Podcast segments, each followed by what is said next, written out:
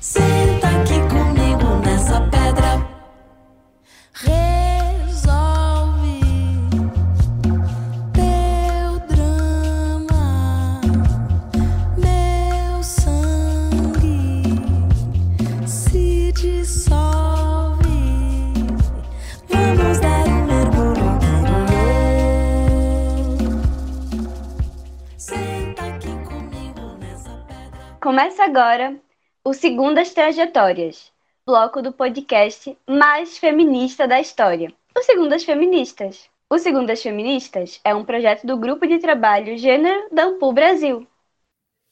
Olá a todas as pessoas que nos acompanham. Sejam muito bem-vindas ao nosso canal de História Online. Eu sou Cauana Sopelsa, doutora em História e professora da Rede Básica de Ensino do Paraná. E hoje vou apresentar o Segundas Trajetórias. O bloco foi criado pensando na dimensão da história pública, aquela que é feita não somente para vários públicos, mas com estes públicos. O Segundas Trajetórias é dedicado à experiência de mulheres em suas mais amplas concepções. Suas trajetórias são nosso mote para oferecer às nossas ouvintes a pluralidade das experiências na contemporaneidade. Produzimos registros e também valorizamos cada vivência compartilhada em nossos episódios.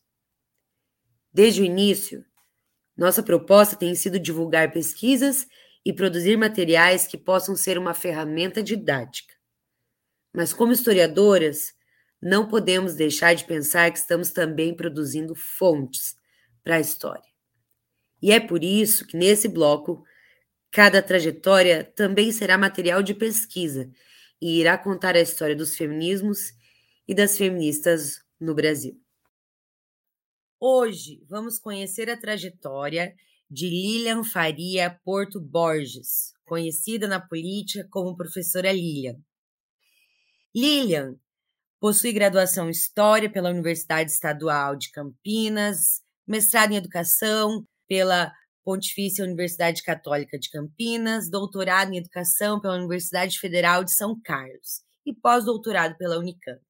É professora associada da Universidade Estadual do Oeste do Paraná, vinculada ao Centro de Educação, Comunicação e Artes, o SECA. Tem experiência na área de educação, com ênfase em política educacional, atuando principalmente nos seguintes temas: política educacional, políticas sociais, educação do campo, trabalho, Estado e educação. Atua nos cursos de pedagogia e nas licenciaturas.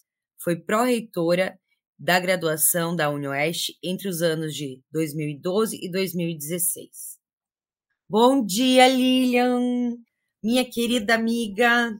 Seja bem-vinda ao podcast e obrigada desde já por aceitar participar desse nosso bloco. Bom dia, Bom dia, Cauana, querida amiga e companheira de luta. Bom dia, Marcela, Indiara e todo mundo que acompanha aqui esse trabalho super legal, esse grupo, esse projeto, né? Super legal que faz a história ficar bem viva, né? É uma honra estar aqui nos Segundas Feministas. Ah, eu tô adorando. Lilian, eu acompanho você desde quando eu cursei o mestrado na UniOeste, eu comecei em 2015, né? E eu pude observar você, admirar a sua forma de ser, envolvida com as pautas que você defende, os seus discursos, sempre falas muito potentes, com muita informação acadêmica. Para mim é muito especial te entrevistar. Nós já participamos juntas de eventos diversos e eu até fiz parte da sua campanha eleitoral. Como esse é um podcast feminista, Lilian, nós gostaríamos de saber: você se considera feminista? Quando começou a se perceber dessa maneira? E o feminismo faz parte da sua caminhada acadêmica e política? Como eu venho da academia, né? Fiquei a maior parte da minha vida como professora é, e no interior aí do cuidado com categorias, com conceitos eu nunca ousei é, me entender como feminista, porque exigiria que eu tivesse uma compreensão efetiva da história da luta das mulheres, né? De como esse movimento disputa não só pautas como estratégias.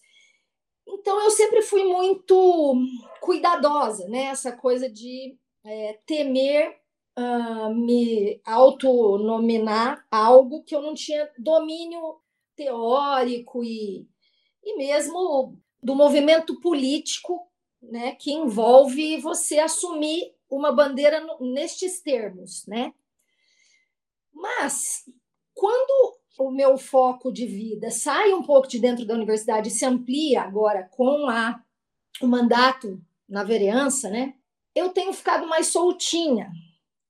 Talvez porque porque é, fora né, do ambiente da academia o, a própria exigência do rigor seja mais leve, ou por entender que a luta política é, precede a ferramenta que a orienta no sentido da prática, né?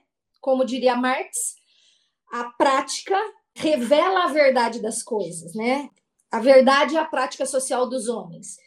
E a militância, de forma mais descolada da universidade, tem me deixado mais à vontade para me apresentar, pelo menos como é, eu faço parte de um coletivo feminista, né? Eu, eu milito no movimento feminista, mas ainda tenho um certo pudor em dizer sou feminista, porque é, entendo que isso implica uma compreensão maior do universo aí histórico desta luta. É muito importante refletir, você tem toda a razão. Lilian, o nome político que você adota é professora Lilian. De que forma a docência foi e é vivida por você? Como te marca e te marcou? Eu acho que ser professora é minha primeira identidade. É, eu me reconheço professora. Eu me fiz é, indivíduo, né? Quando lá pelos 17, 18 anos, na universidade, já comecei a atuar como professor, escolhi uma licenciatura e eu formo a minha identidade de mulher adulta, né, junto com ser professora. E acho que isso orientou todas as práticas, né? Acho que orienta a minha atividade agora política mais formal, né? Mas toda a minha militância, acho que foi é, determinante para a mãe que eu sou, né? É, e mesmo para né, esse convívio, porque ser professora universitária está sempre rodeada da juventude. Então, eu acho que eu tenho essa coisa né, de, de ser a professora do rolê, então, e ter sempre uma preocupação pedagógica, assim, didática, né, de ter sempre um cuidado é, de que a ação esteja num determinado contexto compreendida por todo mundo que envolve. Então, isso me deu um cuidado com o outro, no sentido de que todo mundo que está aqui está entendendo o que está rolando, né? Então, acho que essa é uma atitude meio professoral, mas que me aproxime, não que me distancia, né? Não professoral no sentido da, da autoridade, mas de né, chegar lá na, na pessoa que parece que está boiando e pensar, ela que precisa que eu a ajude, né? As outras que estão entendendo não precisam de mim. Ai, amei! É muito gratificante, né, Lilian, quando um aluno, uma aluna, enfim, uma pessoa que você já, já te ouviu, fala que lembra daquilo que você falou, que continua entendendo, né? Então, que grava. Eu não sei você, mas eu acho muito gostoso isso. E Lilian, afinal, a iniciativa de entrar na política partiu de você? Conta essa história para nós. Fala do contexto aqui de Cascavel, Paraná, do cargo que você concorreu, as bandeiras da sua campanha, enfim, quais as ideias? É, a militância política desde a juventude, né? E a minha e é bem sintomático porque eu entro na universidade é, em 1984 nas diretas já. Então eu saí de uma cidadezinha onde eu já militava, já tinha identidade, né?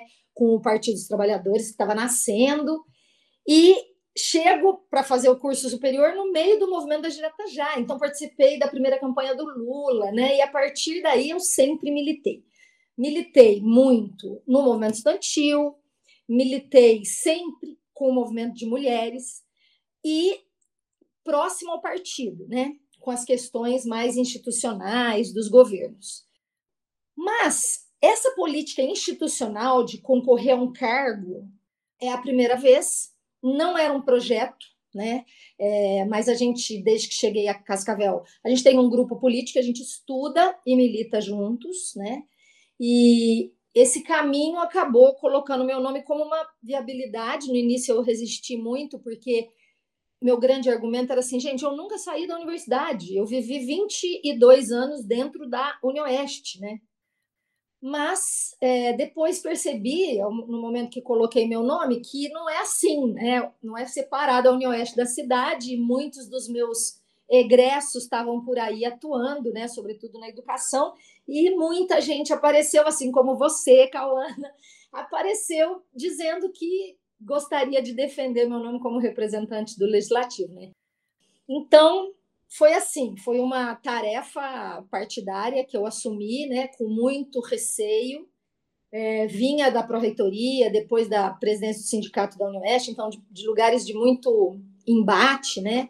Estava achando que eu já podia ficar mais calminha, mas é, aceitei a tarefa partidária, os compromissos com os movimentos que a gente, que o mandato representa, né? O movimento LGBTI, o movimento dos trabalhadores sem terra, o movimento estudantil, o grupo de mulheres que a gente compõe, né? Então, é, sou muito disciplinada e desde o primeiro dia coloco a alma no mandato e nem sempre é agradável, nem sempre é fácil, muitas vezes é penoso, mas é, a gente faz rodeada de um entorno, né, que me fortalece muito.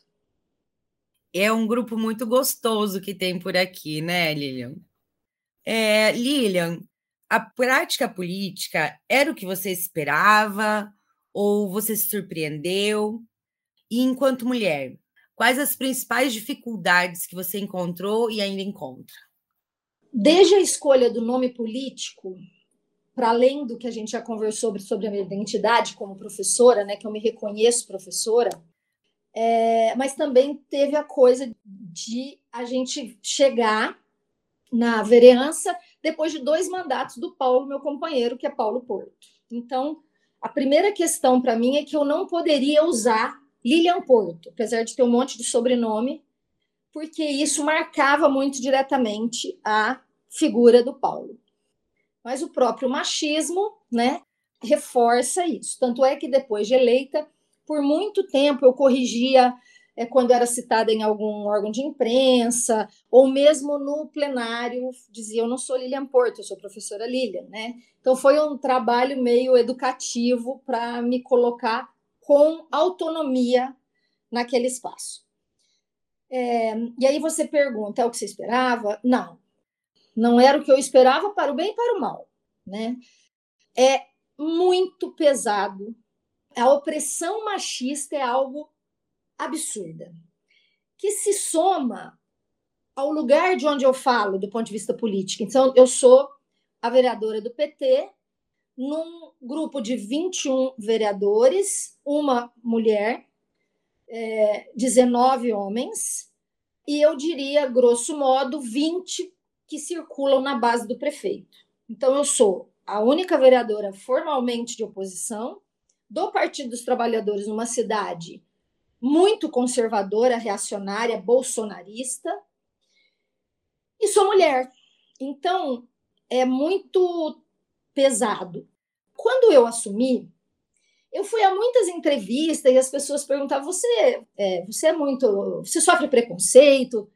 Naquele momento, eu senti que um pouco essa coisa da autoridade da academia, né, essa coisa da facilidade do trato com as palavras, é, eu provoquei um certo uma reação assim no conjunto das pessoas que pareceu para mim um certo respeito até a gente se aproximando das disputas eleitorais, né? Até a gente se aproximando dessa coisa horrorosa que a gente vive hoje, desse espaço de ódio. E aí são muitas camadas de ódio, né? Até porque eu dou conta de me expressar. Eu acho que até isso tem uma implicação de agressão. Então, o tom, a forma como alguns colegas se referem no plenário ou desconsideram, né, é, muitas vezes na sala anexa ao plenário, a minha presença parece ser invisível. Às vezes é o pomo da discórdia, então todo mundo faz ironia, né, e faz piada, mas o trato é, tem sido bastante agressivo, né, bastante agressivo, bastante desrespeitoso. E como a gente está disputando pautas, no debate das pautas, eu, quando posso, quando acho que tem sentido, vou para cima. Mas a resposta sempre é pessoal, né? E isso, evidentemente, tem a ver com, com eu ser mulher. A forma como alguns vereadores se aproximam, sabe? Essa coisa de impor o seu corpo, ocupar o meu espaço geográfico, sabe? Ou essa secundarização da piadinha e tal. É, nesse momento, né? Nós estamos dois anos e meio do mandato, em dois anos e meio, né, cumpridos, é, eu acho que está bem mais pesado do que quando eu cheguei. Talvez porque esteja menos ingênua e talvez porque impor a minha presença e o mandato, que é muito legal, que tem base, né, que tem entorno, que tem pauta, é, também foi fazendo ser mais pesado para o grupo que me vê como um problema. Eu imaginava que realmente estava sendo algo assim, conhecendo a cidade, né? Porque isso tem tudo a ver com a forma com que você está vivendo a experiência com as outras pessoas, né? Antes de você continuar, acho que é importante fazer essa observação que é, o semestre passado teve momentos em que eu tive medo de sair à rua. É, eu, alguns momentos eu sou acompanhada por segurança. É, eu tenho alguns processos, já ganhei alguns por fake news, difamação, né? E a gente teve, acho que isso é um marco na minha vida, um empresário sugerindo que eu fosse apedrejada na rua, né? Então, acho que isso dá um pouco a dimensão é, do que, que é ser essa vereadora mulher em Cascavel nesse momento do fascismo, né? Chocada, Lilian. Caramba, que situação, vergonha para nossa cidade para variar, né? Eu sinto muito.